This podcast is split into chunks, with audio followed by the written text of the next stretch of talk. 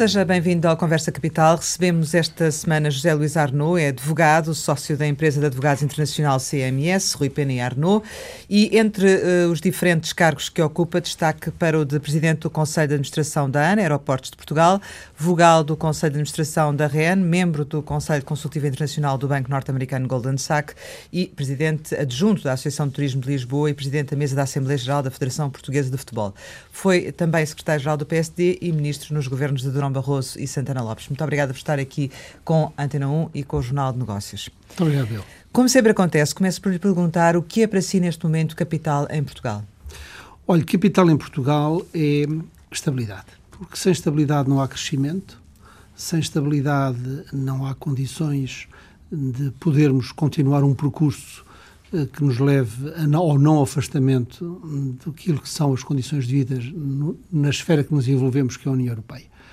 E esse, para mim, é verdadeiramente aquilo que o capital que Portugal precisa. Estabilidade política. Estabilidade política. E económica, naturalmente, porque hoje em dia a não estabilidade política, como vivemos hoje em dia, eh, que estamos a assistir numa situação dramática em Espanha e noutros países da União Europeia, eh, tem um reflexo direto na economia. E, portanto, eh, a estabilidade política é muito importante e é preciso que os portugueses tenham consciência que sem essa estabilidade, o seu dia a dia vai piorar. E acha que no atual quadro parlamentar estão criadas condições para existir essa estabilidade política de que falou? É evidente que, havendo um governo minoritário, o Bloco de Esquerda e o Partido Comunista estão reféns de ter que apoiar o, partido, o governo do Partido Socialista. Não têm opção. E isso dá uma grande conforto e uma grande estabilidade ao Partido Socialista. E, portanto, uh, o Partido Socialista está hoje em melhores condições para desenvolver aquela que é a sua política eh, que também é uma política reformista, que é uma política de mercado, eh, do que esteve na legislatura anterior. Em que estava Portanto, acredita que o PS poderá cumprir os quatro anos de legislatura? Como lhe disse, a questão política está muito ligada à questão económica. Eu não sei como é que o Partido Socialista conseguirá governar na adversidade se houver uma crise económica.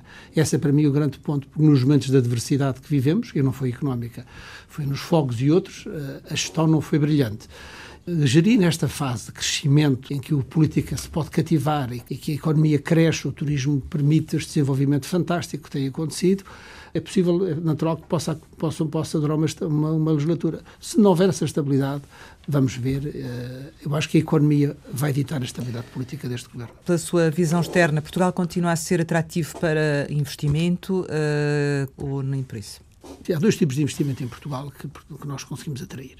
Nós conseguimos atrair o investimento dos chamados não, os residentes não habituais, uh, e o investimento ligado também que cidadãos da União Europeia, nomeada, tem, tem havido bastantes, e, e, e, que tem investido e tem permitido a renovação das cidades, Lisboa, Porto e outras, e agora Setúbal, com grande, e outras, e os chamados Golden Visa. Esse é um tipo de investimento que continua com um fluxo importante. Eu acho que o sistema, da, o sistema criado da atração, dos, da atração fiscal para os residentes não habituais foi, foi um fator de grande, de grande dinamização da economia da construção, da renovação da cidade. E deve continuar. E deve continuar, porque o não continuar seria, seria, seria perder investimento. Esse é um tipo de investimento que tem continuado a atrair, que é chamado de capital, digamos, das pessoas e das famílias. Agora, há outro tipo de investimento, que é o investimento, que é o investimento industrial e a captação de capitais estrangeiros. Aí há investimento, digamos, do ponto de vista industrial. A Bosch, a Continental, a Siemens continuam a investir e têm investido e têm continuado a investir e têm, têm, têm se verificado. As empresas portuguesas, e aí, eh, apesar de toda esta desta conflitualidade que tem havido com a EDP, que é uma coisa que eu percebo, não consigo perceber a, a deterioração de valor que foi feita, que é com algumas políticas erradas que fizeram à EDP. A EDP continua a ser um grande investidor neste país, uh, outras empresas como a Galp, as grandes empresas portuguesas continuam a investir. Depois há um investimento estrangeiro. Grande investimento estrangeiro não tem havido recentemente. E, portanto? Eu acho que, primeiro, o processo de privatizações está concluído e, portanto, tem atratividade. Vamos ver agora o que é que vai passar na Brisa, um, um sinal muito importante. Esta venda da posição da Arcos, que é já é uma entidade estrangeira per si, e da maioria, que a família Melo também vai alienar, e, portanto, isso pode ser uma atração de algum capital estrangeiro, pode ser um sinal positivo. Tivemos sinais positivos, como foi a, a, vinda, a vinda da Grupo Altice para Portugal, sem dúvida, foi um sinal muito positivo da, da aposta de investimento estrangeiro, e, mas esse, essa, essa atração tem que, tem que se verificar. Eu, eu acho que essa situação de atração de grandes investimentos estrangeiros não tem ocorrido, não temos sabido captar essa situação. Temos sabido manter e os que já cá estão têm sabido valorizar e acrescentar. Isso tem acontecido.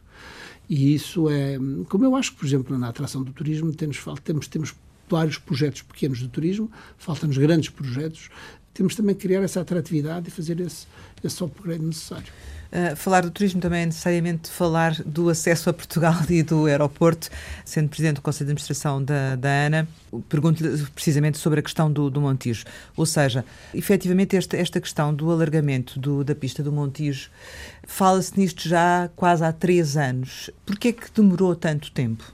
Olhe, 90% do, do, do, tráfego de turistas ou de ou pessoas que entram e saem do país vêm de avião. Não há outra maneira. Somos um país periférico. Temos que ter essa realidade. E, portanto, se não temos boas infraestruturas aeroportuárias, perdemos competitividade. E é isso que tem vindo a acontecer. E é isso tem, certamente tem vindo a acontecer. Agora, perdemos três anos. Ah, temos, perdemos três anos, lamento. É evidente que quando foi decidido o Montijo, ainda no governo Passos Coelho, depois perdemos três anos, de facto foi pena, digo publicamente, foi uma pena de três anos que o ministro Pedro Marques andou a empatar sem tomar uma decisão, não, nunca conseguia que ele assinasse qualquer documento perderam três anos. Vi com alguma apreensão e alguma preocupação a sucessão do, do, de Pedro Marques pelo, pelo ministro Pedro Nuno Santos, que para mim tem sido, embora eu tenha profundas discordâncias com ele, e ele tem, tem, tem, tem, tem temos, temos perspectivas diferentes, até do, de, vários, de, vários, vários nível, mas tem uma vantagem, para mim foi a grande surpresa deste governo, foi o Pedro Nuno Santos. Acho que quando se é ministro há duas coisas que tem que saber dizer. Há duas palavras que tem que saber dizer. Uma é não, a outra é sim. E ele sabe dizer não quando é não e sabe dizer sim quando é sim. E quando é sim, é sim. Nós tínhamos um, uma necessidade de resolver a questão com os militares, foi resolvida. Tivemos, perdemos três anos, mas em três meses, com o ministro Pedro Nuno Santos, recuperámos três anos perdidos. Pronto, hoje já podíamos estar os catrapilos a funcionar no Montijo, não estão.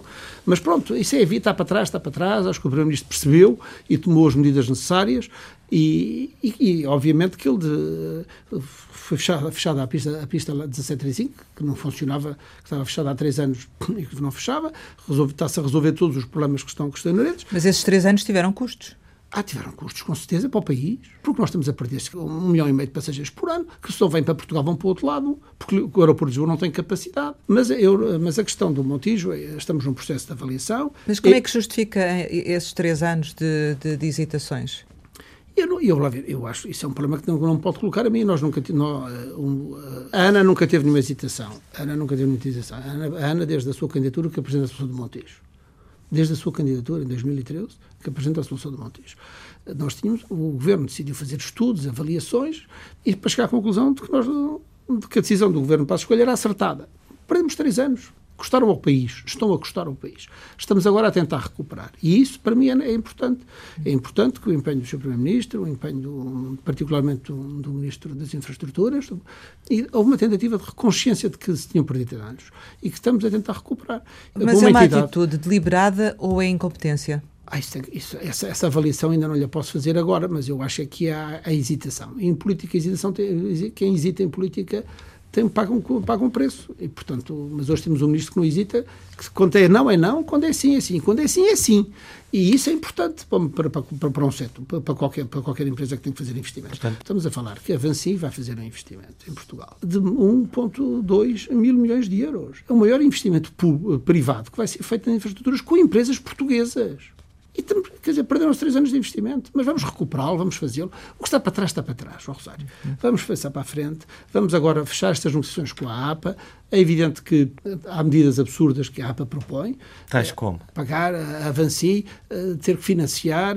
Não é Avanci, é as, as companhias aéreas as companhias aéreas terem que financiar os barcos da Transtejo que vão levar entre Uh, Mas a compra dos barcos? Sim, não tem sentido, até, até, até do ponto de vista comunitário, é uma ajuda de Estado, quer dizer, quer dizer não, pode ser, não podem ser os passageiros, porque vai pagar na, na realidade estas, estas é as taxas dos passageiros, portanto não é os passageiros, não é as companhias aéreas que vão ter que, acompanhar, que comprar uh, barcos para Transtejo, quando, quando, a operação está estudada financeiramente e é rentável. Uh, vão é, propor alguma alternativa a isso? vamos estudar, estamos a estudar neste momento, é, não tem cabimento nenhum em vez de haver um aterro, ter que fazer os 300 metros de pista por estaca, porque uh, que custa mais cerca de 40, 40 milhões de euros, porque o aterro, a velocidade que, que a terra é, é posta no aterro, pode fazer estragos nos caranguejos que não têm tempo de fugir. Mas, quer dizer, e com essas estacas não fogem, os caranguejos também não são.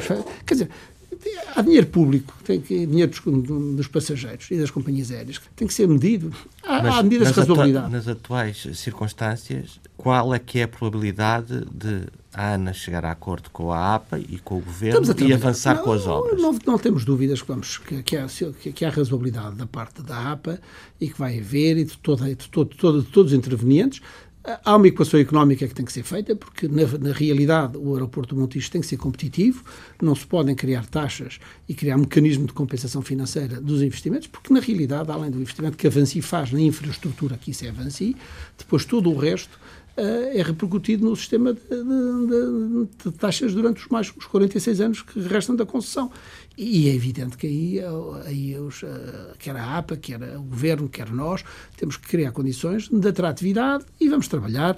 Há um empenho grande, Montijo vai acontecer. Quer dizer, no momento em que temos o despacho de conformidade ambiental da, da APA, cria condições objetivas para que ele possa acontecer. Agora estamos numa fase de implementação.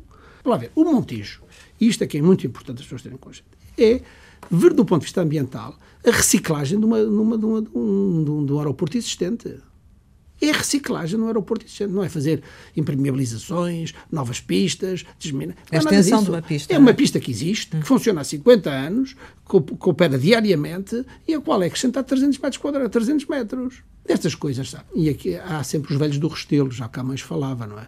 Os velhos do Restelo. E neste caso até são mesmo os velhos do Restelo. Uh, até se pode. Uh, ironia do destino. Mas enfim, deixar, mas deixá-los. Eu percebo que as pessoas tenham algum mal-estar, até outros procuram os seus 15 minutos da glória, porque se não tiverem contra Montijo não existem na vida, não, não, têm, não têm forma de se manifestar socialmente e publicamente. E portanto compreendemos essas motivações, compreendemos motivações ambientais legítimas que há, que há legítimas, e, e, e, e quero lhe dizer. Quer-me dar um exemplo de uma legítima, por exemplo? As preocupações que há com o ruído, que há com as aves, que há com a preservação da, da, da natureza environmental, são, são legítimas, são legítimas. Depois são absurdas aquelas como a, como a da água, porque o Montijo está a 5 metros de, de cota da cota quando o Tejo, quando os restauradores o recitam a 3. Quando, quando a água chegar ao monte, quando a água chegar ao aeroporto do Montijo em 2019. Está-se a referir à questão da inundação Sim, do Montijo quando, num cenário quando, extremo. Cenário, quando chegar lá em, em, em 2150, já a água chegou ao primeiro andar do Torreio do Passo temos de ser razoáveis, não podemos ser alarmistas. É que, mas é, julga que esse tipo de argumentos surgem também de, devido a lobbies que estão comprometidos com outras localizações? Gostava imenso de lhe poder responder, porque não percebo algumas motivações de, alguns, de, algumas, de algumas pessoas relativamente a umas ideias fixas. Mas como não faço juízes de valor sobre as intenções das pessoas, vamos acreditar que é por. Hum, que é para o altruísmo que fazem isso. Mas é pressão das associações ambientalistas também, sendo não, que há uma pressão as associações ambientalistas eu, eu, respeito. As associações ambientalistas eu respeito as posições que têm sido tomadas e há várias. A Quercus tem uma posição muito mais mitigada. Nessas matérias há de tudo. E percebemos que há, cada, um tem, cada um tem o seu papel. E as, as, agora, a preocupação e aquela que é a política da avancia é respeitar, tudo o que é tudo o que eram as medidas estritamente ambientais e criar as condições de respeito a essas medidas, fazer o investimento em conformidade e depois estamos a falar de uma reciclagem de uma pista que existe há 50 anos. Não é uma pista, não é um aeroporto novo. Onde já aterram aviões diariamente. Diariamente e portanto não um... não há os pássaros que vão fazer a distinção. Se vem o avião verde, os pássaros afastam-se, mas se o avião não for verde, for branco, porque é um avião, como alguém já terá dito, ao mais alto nível, se o avião for branco, as, as aves convergem porque vem lá EasyJet ou TAP, vem, mas se for militar e verde eles afastam-se. Há 50 anos que, há lá, que, que, que aterram lá aviões. São 159 medidas, têm que ser analisadas, têm que ser vistas com cuidado, têm que ser medidas, porque na realidade quem vai pagar estas medidas é, o, é também os passageiros e as companhias aéreas, não é apenas e essa aqui é o, esse é o que é o ponto e portanto tem que ser, tem que haver temos todos nós que temos funções no setor no setor aeroportuário que tem que analisar mas isso está a ser feito por o, o, o CEO da ANA está a fazer essas negociações tenho total confiança nele é um é um, é um grande profissional e o Thierry Legonier e, e ele vai levar essas negociações a bom porto Vão conseguir ter disso. o aeroporto pronto em 2022 o aeroporto será pronto, fechadas as negociações e concluído o contrato de concessão e iniciadas as obras, 36 meses depois de iniciarmos as obras. Esclareça-nos, porquê é que aceitou ser chairman da ANA? Olha, eu estou ligado a este projeto desde o princípio, como sabe, fui advogado avanci nestas negociações, fui advogado avanci nestas negociações, conheci o dossiê, o dossiê bastante, bastante bem, foi um processo difícil, foi um processo muito estimulante do ponto de vista profissional, muito estimulante, foi das coisas que eu gostei de fazer na vida e, e, e o acionista entendeu que, que devia haver um, um, português que merecesse a confiança do acionista para uh, ter funções não executivas e ser chamado da empresa. E é obviamente que, que respondi positivamente a esse apelo, porque eu acho que há, se há coisa que, me, que eu acho que, que a Vansi tem tido é a preservação do, do ADN ANA. Uh, mesmo os membros da Comissão Executiva que são franceses falam português fluentemente, só se fala português nas reuniões de trabalho. A ANA tem uma qualidade humana e técnica uh, muito grande. Uma das áreas que tem vindo a ser uh, reivindicada, que no caso do turismo, para um maior desenvolvimento, é a área de, dos congressos, uh, de, da realização dos congressos em Portugal. Estando na Associação de, de Turismo de Lisboa, a Associação já veio admitir a necessidade de um novo centro de congressos. Como é que está esse processo? Olha, é das coisas gratificantes que tenho tido, né, que, é um, que é uma atividade pro bono, obviamente, é ser um, presidente adjunto da Associação de Turismo de Lisboa, que é presidida pelo presidente Fernando Medina em representação dos privados. Temos conseguido fazer, uh, levado a cabo, porque enfim tem uma receita que vem da taxa do turismo, tem-se conseguido desenvolver, a devolução do TEJ, a concretização da devolução do TEJ à cidade, a criação, a recuperação de toda aquela zona em frente ao Ministério das Finanças, na antiga terminal da CP, tudo isso, criação, a criação da DOCA, da transformação da, da, daquela, daquela DOCA, tudo aquilo tem que ser feito, tudo está a ser feito, acho que é importante, acho que, acho que é um, é um papel importante que a Associação de de Lisboa tem vindo a fazer, com muitos com profissionais de muita qualidade, e tem conseguido fazer e tem sido muito gratificante esse trabalho que hum, tenho tido com o Fernando Medina. De facto, acho que a cidade precisa deste, destes impulsos. O Sinal de Congressos é uma, é uma exigência para mim, é, enquanto, enquanto tiver responsabilidades executivas na Associação de Turismo de Lisboa, para mim é uma das minhas é uma exigência que eu ponho que a cidade tem que ter. Mas é uma situação diferente do alargamento da fila? Não, vamos ver, a eh, questão, nós, temos, nós temos um entrave, nós temos uma situação, que temos uma fila, uma entidade que gera fila, que, que, não tem, que está descapitalizada, que é gerida de uma família, que vitaliciamente eh, assume aquela responsabilidade. Está a falar da Fundação AIP? É a Fundação AIP, não vou falar, não vou, estou a falar da Fundação AIP, ponto final. E, uh, e, e, portanto, que são, não têm capital e que, que acham que, que, as entidades públicas têm o dever de meter lá dinheiro numa, numa entidade privada. E, portanto, se há dinheiro público a ser investido, seja no que for, esse dinheiro público tem que reverter em capital, porque quer dizer, não, se vai, não se vai repetir o Aeroparque, não é verdade? Bom, e, e portanto, e há, e há condições, e, e, Lisboa precisa de fazer isso. Eles não têm capital, não deixam quem, é quem tem capital de fazer. Portanto, só um entrave ao crescimento da cidade. Quer dizer, só um entrave ao crescimento da cidade. Acho que, acho que, acho que tem que ser equacionadas medidas, acho que tem que se, se a via negocial se escutar, terá que haver outras medidas que a lei, que a lei permite, eh, de solução do problema. A vontade é fazer um centro de congressos, nós temos que criar atratividade. Mas seria uma situação à parte, esse centro de congressos não, não é complementar, é complementar, complementar, complementar, no mesmo espaço. Mesmo, porque também não chega, claro. como se vê agora com o, Web, com, com, com o Web Summit, as infraestruturas da fila não chegam, tem que se fazer barracões e tem que se alugar tendas, o que é surreal. Quer dizer, porque a entidade que lá está, que gera, não tem capital eh, e, não deixa, e quer que os outros invistam, façam doações. Quer dizer, Mas o que é que a Associação pode fazer? Que é que... a, associação, se, se, a Câmara ou a Associação de Turismo investirem, tem que, tem que ter uma participação importante, uh, remuneração uh, no capital, relativamente ao capital que lá metem. Não, não, não, aqui não há, não, há, não há almoços grátis, quer dizer, não. não, não Portanto, era a Associação de Turismo tornar-se acionista, ou a Câmara, ou a Câmara tornar-se acionista. Da... Quem quer meter dinheiro tem que fazer. Até porque a taxa do turismo foi aumentada nesse pressuposto, não é? Exatamente. E, e essa é a contrapartida. Nós precisamos de criar condições para ter congresso para 10 mil pessoas, que não temos hoje em dia. Temos a Altice Arena, mas que, não, que, é um, que, é um, que é um pavilhão, mas que não é um centro de congressos. Temos que criar condições. Porque isto está em Barcelona. Neste momento, os congressos estão a sair de Barcelona por razões de estabilidade política. Alguns pequenos vêm para cá, os grandes não conseguimos mobilizá-los. Porque um lado da fila não tem infraestruturas e, por outro lado, não temos um assento de congresso para 10, para 10 mil pessoas. E, portanto, temos que o fazer. Essa é uma obrigação. Estou confiante que, que, o, ministro, que, o, que o, que o Presidente Fernandina vai conseguir uh, encontrar soluções. Uh, temos o entrave, temos pessoas que entendem que um, querem preservar a sua o seu pequeno, o seu, o seu pequeno quinhão hum, vitalício de poder, sem capital, em detrimento daquele que é o interesse da cidade. 40% da atividade económica dos serviços na cidade de Lisboa, na região de Lisboa, deriva do turismo. E a maior fonte de emprego de emprego que há na região de Lisboa é derivado do turismo. Portanto, não há nenhuma família, nem na sua, nem na nenhuma dos, das vossas, ou na minha, que não esteja ligado ao turismo. Todos nós temos uma, alguém familiar ligado ao turismo, um, um, um ou mais.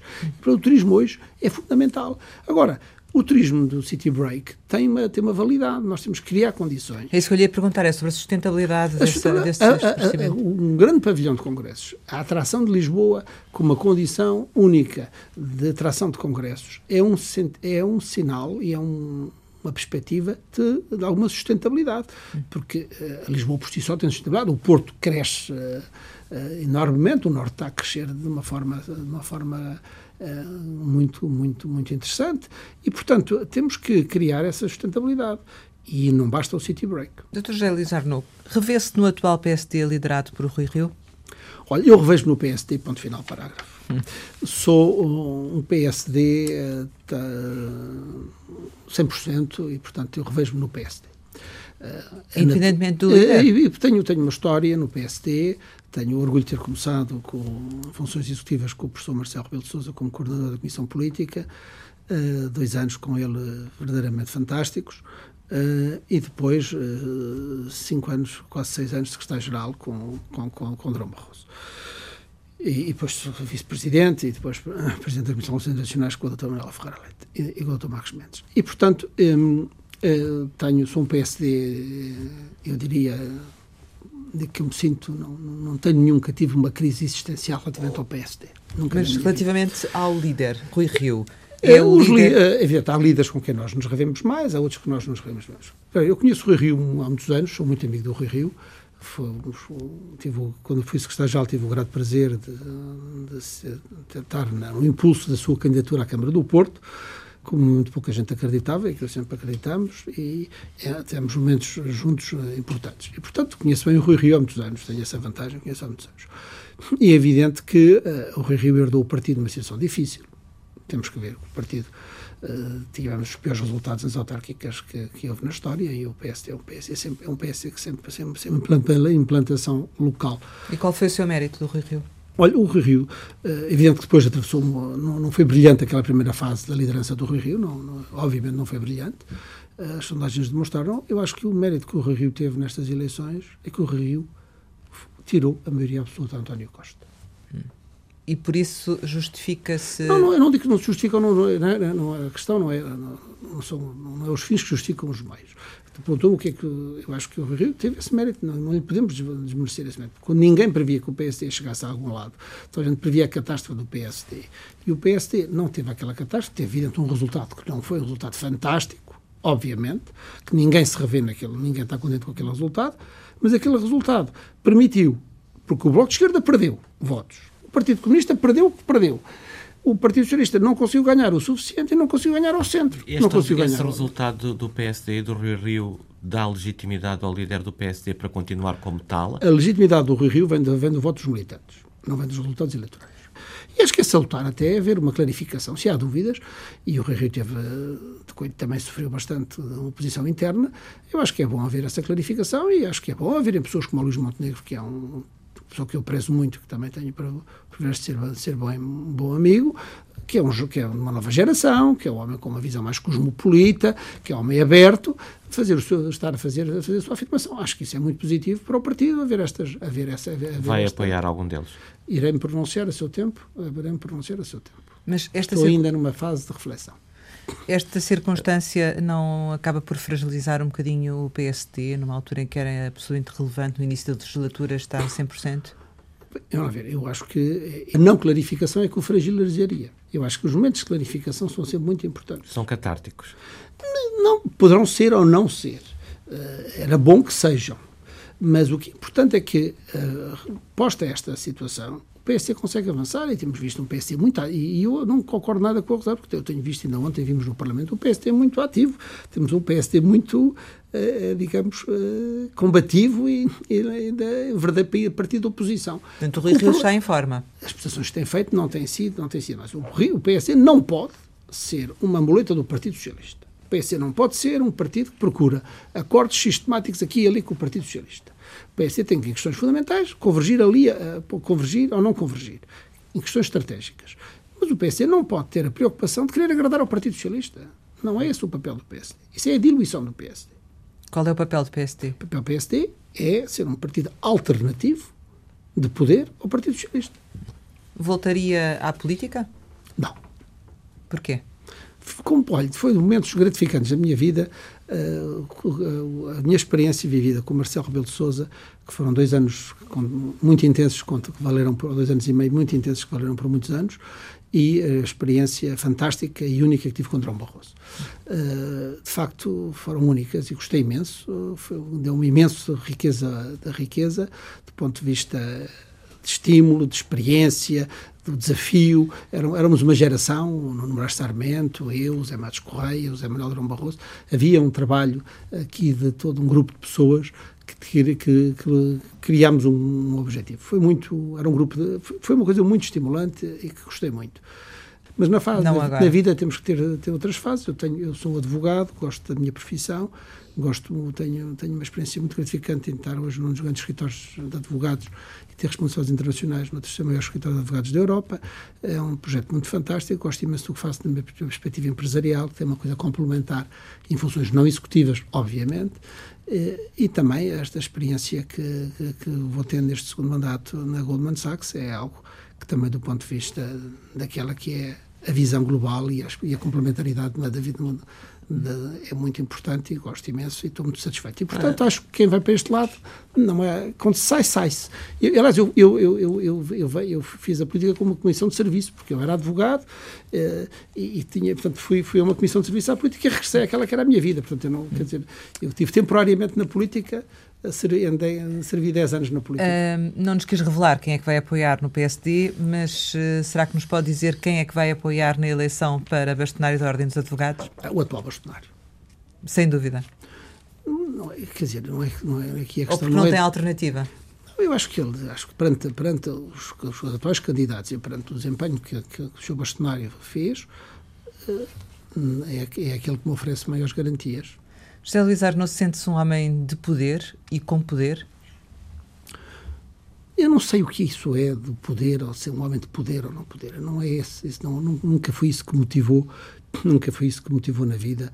Uh, como, diria, como, como, alguém diria, devo a divina previdência à graça de ter tido um desempenho profissional que me permitiu o reconhecimento dos meus pares. E, portanto, eu acho que esse reconhecimento que eu tenho Mas nacional... esse reconhecimento traz-lhe poder? Mas o reconhecimento nacional, reconhecimento nacional e reconhecimento internacional é o mérito daqueles que trabalham comigo e que veem e que, e que podem analisar e medir aquilo que eu sou, que eu faço e que eu escrevo e que eu, e que eu penso e que eu redigo, e que eu preparo e que eu redijo e a forma como eu lidero equipes. Essa é, essa é que é a minha verdadeira satisfação. E, e esse é o meu ponto. O meu, a minha, o meu grande, a minha grande satisfação é, é do ponto de vista da realização profissional e ter muito orgulho nas minhas duas filhas e hoje em dia muito orgulho e muita satisfação nos meus dois netos. E o futebol? Como é que olha para o que se passa hoje em dia no, no mundo do futebol? Temos tido casos de corrupção, temos tido casos de, de racismo, temos tido casos, enfim. Eu vou lhe dizer, eu, é no, é um eu tive, é? tive, funções, tive, funções governativas na área do futebol, como sabem, quando foi na preparação do Euro 2004, que Exato. foi o melhor Euro organizado até, história, até então, e portanto tenho muito orgulho nesse trabalho que a gente desenvolveu. Depois tive o grande prazer de ser convidado pelo governo Tony Blair e para presidir a União Europeia para fazer uh, o, Independent Sport Review, que foi depois a base do white paper da harmonização da legislação dos 27 países, e portanto foi um trabalho muito gratificante, que fiz na altura com que tinha como relator o Gianni Infantino, que é hoje o, o presidente da FIFA, uma equipe multifacetada, muito, um trabalho interessantíssimo, com muitas condições que a presidência da, eh, inglesa da União Europeia me criou, e, e ter trabalhado nesse documento, e depois uh, outras experiências que tive do ponto de vista internacional, como é público, recentemente, com a criação do novo Campeonato Mundial de Clubes. Uh, uh, eu estou no futebol e na Federação Portuguesa de Futebol por consideração pessoal, confiança total numa pessoa que chama-se Fernando Gomes. É o que me prende à Federação Portuguesa de Futebol é a confiança no trabalho, na competência, na seriedade de Fernando Gomes. Foi assim que comecei com ele na Liga, hum. estou e acho que Fernando Gomes é o exemplo paradigmático do que o futebol que há de bom no futebol, o que há de bom, que se pode fazer de positivo no futebol. A cidade do futebol, a profissionalização da federação, a criação de, digamos, dinamização do futebol a nível local, nas bases, nas, dos distritos, nas freguesias e nos conselhos. Como é que se pode combater o que há de mau no futebol? É difícil, de facto. Há muita coisa má no futebol. Acho que é preciso criar condições. Acho que, é, acho que primeiro de tudo, uh, há um problema no futebol, é que não há uma censura social relativamente ao que é mau no futebol. E isso dificulta muito. Porque uh, os adeptos do futebol querem resultados imediatos. E para haver resultados imediatos, às vezes tem, nem sempre se pode fazer.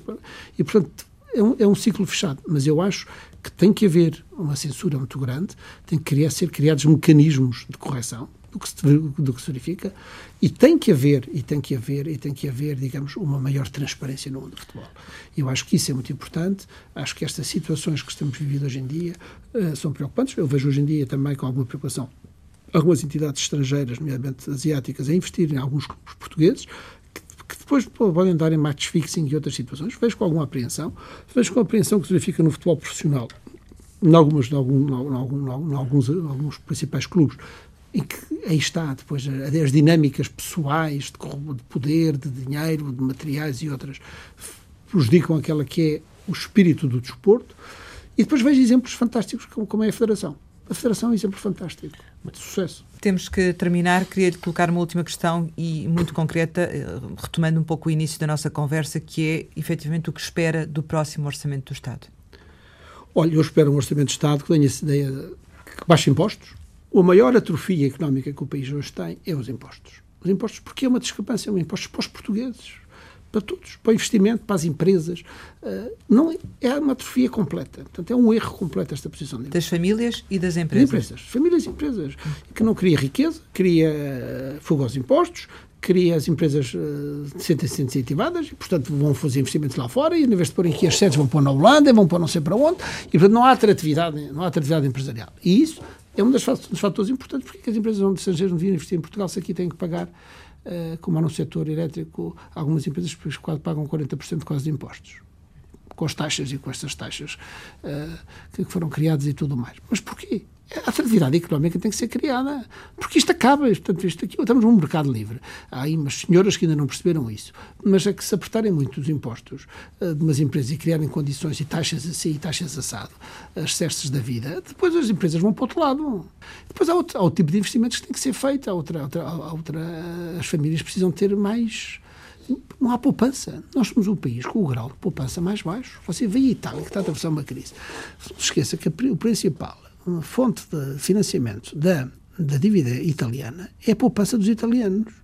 Nós não temos poupança para investir, nem, nem 1% da nossa poupança está, dos portugueses está na nossa dívida.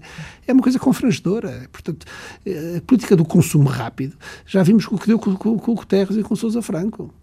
Isso é por um lado. E por outro lado, também espero que o orçamento tenha sinais de investimento. Mas pronto, Os sinais que... que vem recebendo até agora, daquilo que poderá vir a acontecer, nomeadamente a progressividade, uh, o englobamento. Não são uh... positivos. Veja, veja, veja dois, dois, sinais que me preocupam fundamentalmente. Nós, na Europa, pela primeira vez, temos uma realidade em que as quatro, os quatro motores da Europa estão uh, gripados. Não acontece desde a guerra. A Alemanha está em pré-recessão. A Itália está numa situação de instabilidade económica e política que não sabe para onde é que vai. A Inglaterra está como está. Vai sair e a Libra pode sofrer, etc, etc. O único país que está, a Espanha, vai entrar num período de recessão, então se, se houver aquilo, se o Iglesias for para o governo, vamos ver o que é que, é, os, que, é que, banca, o que, é que os bancos mundiais estão, quais são até agora os prognósticos de afastamento e de, de recessão que, que aí vem. E temos o único país que está minimamente ainda numa situação de crescimento, que é a França. Mas a França é o último país comunista do mundo. O peso das regalias sociais, o peso do Estado na economia, não existe em mais nenhum sítio, nem na Rússia. O presidente Macron não consegue mexer uma palha. É o único contrabalanço que existe. E nesse sentido, Portugal tem que ter cuidado, portanto, era esse Portugal não se pode, porque está vulnerável ao mercado alemão. Se a Espanha espirra, nós constipamos. Se a Alemanha se resfria, nós temos, nós temos uma pneumonia. E isto é muito complicado. Uh, como habitualmente no final destas nossas conversas lançamos algumas palavras para uma resposta muito rápida. Uh, o primeiro é Grupo Bilderberg. Uma estrutura interessante, de reflexão, que tive, tenho o gosto de, de, de, de participar e que ajuda muito a pensar o mundo. Durão Barroso. Durão Barroso é o homem, o homem político mais uh, bem preparado com quem tive o gosto de trabalhar, trabalhar e ver trabalhar. Rui Pena. Foi um grande mestre, entrei estagiário a trabalhar com ele, toda a minha vida fila com ele, infelizmente há dois anos deixou de estar connosco, é uma referência na minha vida. Marcelo Rebelo de Sousa? Um homem vulgar, um grande Presidente da República. Eutanásia? Eutanásia é uma questão complexa. Eu confesso que tenho dúvidas se deveria permanecer vegetando e criando condições difíceis para aqueles que são os meus próximos, ou se deveria me juntar àquilo, a muitos daquilo que já partiram, que lá estão em cima à minha espera. Cristiano Ronaldo. Um exemplo do que é que a determinação, a capacidade de trabalho, a força e a perseverança que são capazes de fazer. Férias. Família. Família? Férias com a família. família. Família é algo muito importante. As minhas filhas e as minhas duas filhas e os meus dois netos. E tenho a graça ainda de ter os meus pais vivos. É algo que eu preservo muito. Amigo? Não se pode viver sem ter um amigo. Ambição? Que os meus netos tenham um país melhor do que aquele que eu, que eu lhes vou deixar. Sonho? Felicidade. Lisboa? Uma cidade que não troco por nada. Portugal? Tenho muito orgulho de ser português e é uma alegria regressar a Portugal sempre. José Luís Arno, muito obrigada por ter estado aqui com a Antena 1 e com o Jornal de Negócio. Pode rever esta conversa capital em www.rtp.pt.